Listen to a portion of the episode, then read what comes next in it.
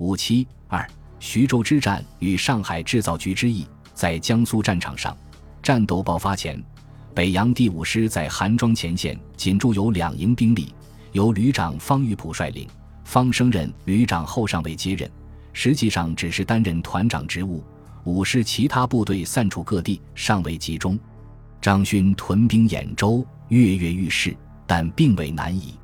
连袁世凯也认为，江苏第三师师长冷玉相顾大局，命令五师严守准备，未可轻进，尚无主动南侵之意。在讨袁军方面，同样也无起兵准备，这与江西战场上早已两军对峙的情况不同。所以，冷遇到南京参加军事会议，讨论起兵讨袁时，就指出。我的军队尚散在四乡剿匪，南京一宣布讨袁，山东边境的北军势必进攻。我若把不住第一线，怎么对得起各位？冷玉于南京宣布独立之前回到徐州，仓促地收拢部队，于七月十五日占领立国邑。十六日晨，冷玉未待全师集中，也未待一八两师北上，即以孤军率先投入进攻，企图一举占领韩庄。方玉璞率部抵抗，坚守待援。江苏第三师攻击近日未能得手。十七日晨，冷遇加强了前线的兵力，继续发动猛攻。正酣战间，张勋五位前军统领张文生率部来援，田中玉步巡防营随后也到达韩庄前线。江苏第三师遭北军夹击，被迫退守立国邑。张勋自辛亥年败退兖州以来，时时妄想复仇。这时，张部成了江苏战场上北军的主攻部队。对于这个封建余孽，黄兴竟企图利用他的忠君思想，策动其反袁，希望他率一旅之众直捣济南。这实在是一个在政治上无益的举动，当然不可能改变张勋仇视革命的顽固立场。七月十八日。北军转入反攻，袁世凯调兵遣将支援前线。是日，北洋第五师十九团由团长潘红军率领，步行二百里赶到韩庄。炮五团团长郑士奇也自济南率步兵一营、炮队一连赶到前线，将立国义车站轰毁。北军兵力加强，讨袁军后援未到，被迫撤出立国义，扼守二郎山口。十九日。富有战斗力的讨袁军主力第八师由刘建藩率领抵达前线，向敌军左翼实施反攻，激战一昼夜，包围敌军一部。北洋第五师将两营后备队全部投入战斗，才突围后撤。是日上午，讨袁军江苏第一师一支队开赴前线，声势大振，再度向敌反攻，迫使北军撤退到立国义附近。讨袁军前锋一度追过运河。但是，讨袁军兵力不足，未能扩大战果。二十二日，北洋第四师何风林旅开抵前线，北军实力加强。张勋所部马队绕到台儿庄，进击徐州东路，威胁讨袁军侧背。讨袁军在徐州北的柳泉毛村之间与敌激战，态势不利。这时，江苏第三师张宗昌部马队在北军策动下，竟率先后退。扰乱了讨袁军的阵线，讨袁军全线溃退，放弃徐州，直奔蚌埠。北军于七月二十四日未予抵抗，占领徐州。讨袁军尽管建制完好无损，但高级将领们斗志消沉，无意部署节节抵抗。一八两师奉命撤回南京，第三师则军心涣散，冷遇脱离部队回到南京。旅长武崇仁等退守浦口，向北军接洽投降。只因北军进兵迟缓，才使战事处于间歇状态。当讨袁军在徐州北鏖战之际，上海讨袁军因幻想和平接管制造局，因而迟迟没有开战。这样就使北军于抵沪之后，赢得了半个多月的准备时间。临战之前，郑汝成放弃了龙华分局，以收紧兵力。集中力量坚守总局，他又迫使援助局内的六十一团、三十七团撤往局外，防止发生内应事变。北军日夜兴攻，加强防御工事，决心坚守待援。对于上海战局来说，更为严重的是，海军倒向了北军一边。海军自烟台回沪以后，态度就有所变化，但在上海开战前依然人心甚活。当七月十六日吴淞要塞司令江国良宣布独立时，海军总司令李鼎新曾派舰队会同部队一营往攻吴淞，乃兵舰多不赞成，愿守中立。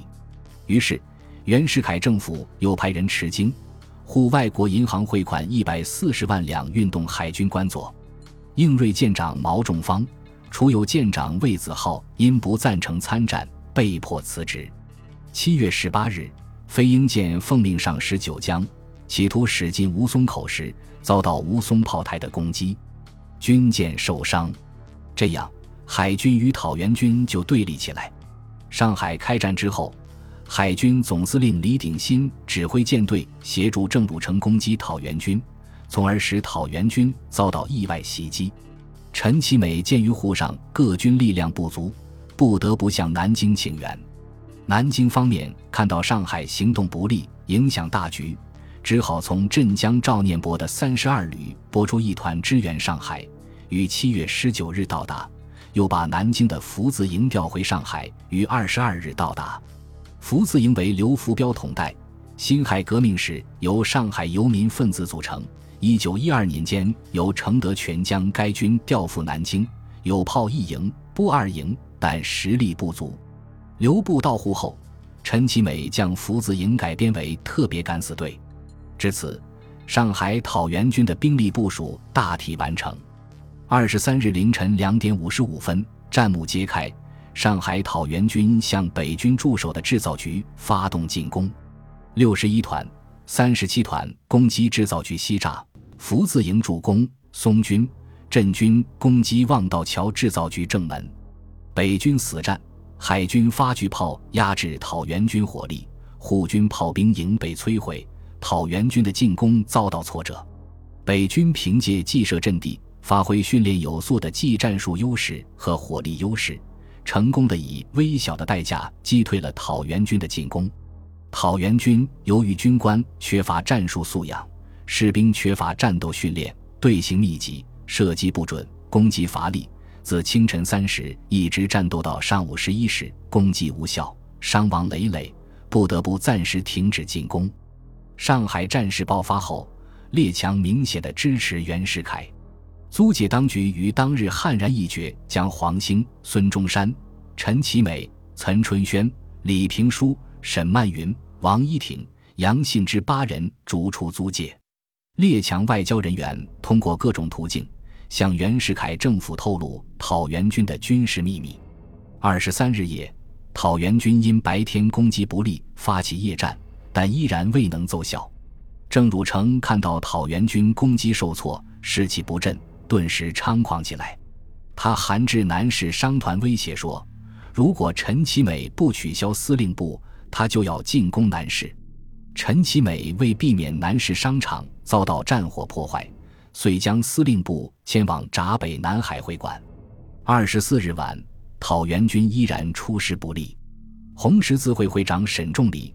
英国医生科斯在驻沪领事团支持下，向讨袁军运动停战，但谈判没有结果。二十五日晚，双方续有战斗。翌日，驻沪领事团与工部局西董会议再次干涉中国内政，竟出通告宣布：或在本界，或于本界以北毗连各乡，不准作为行军根据及阴谋计策终点之用。两方面之中国兵变，无论何方。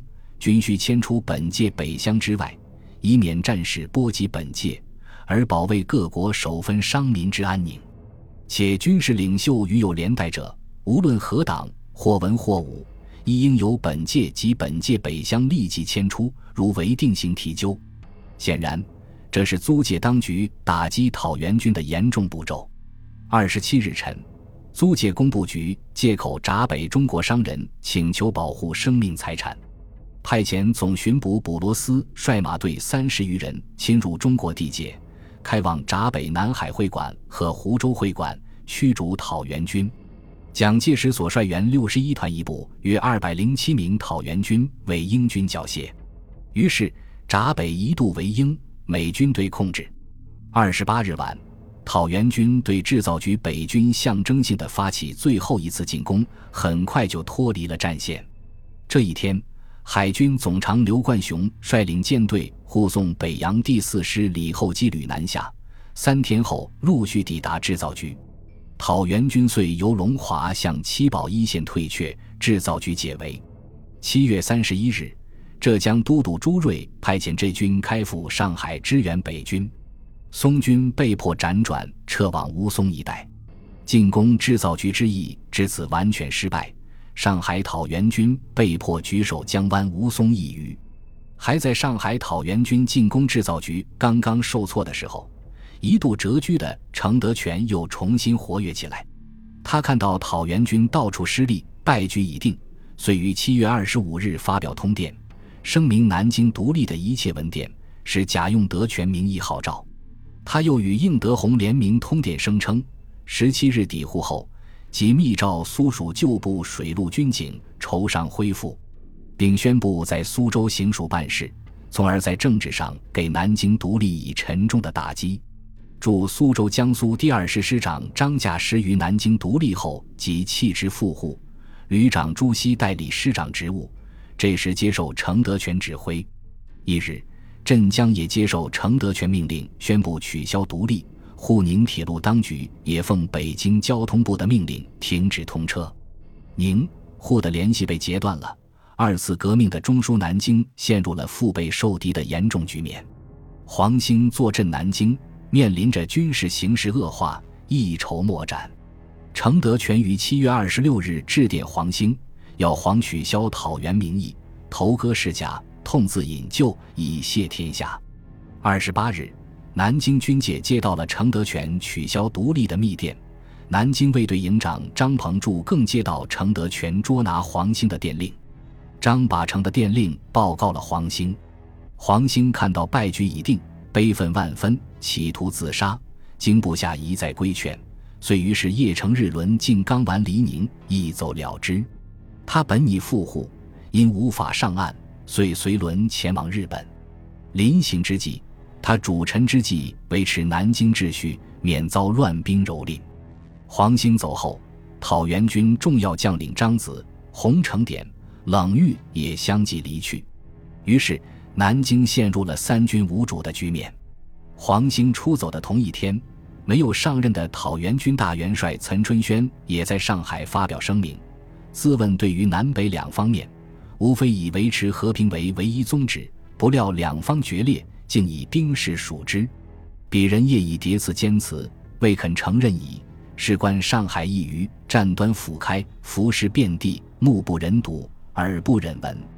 如果各省纷纷效尤，内乱不已，酿成瓜分，吾辈何可自为或守乎？现在谣言繁多，若不去护，无以自明心计。岑随后即离沪赴粤。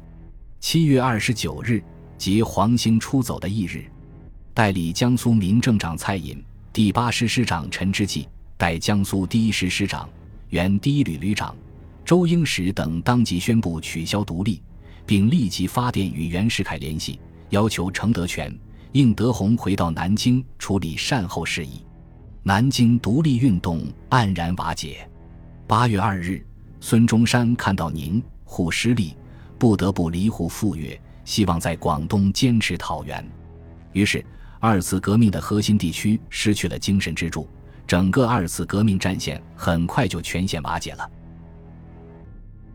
本集播放完毕，感谢您的收听，喜欢请订阅加关注，主页有更多精彩内容。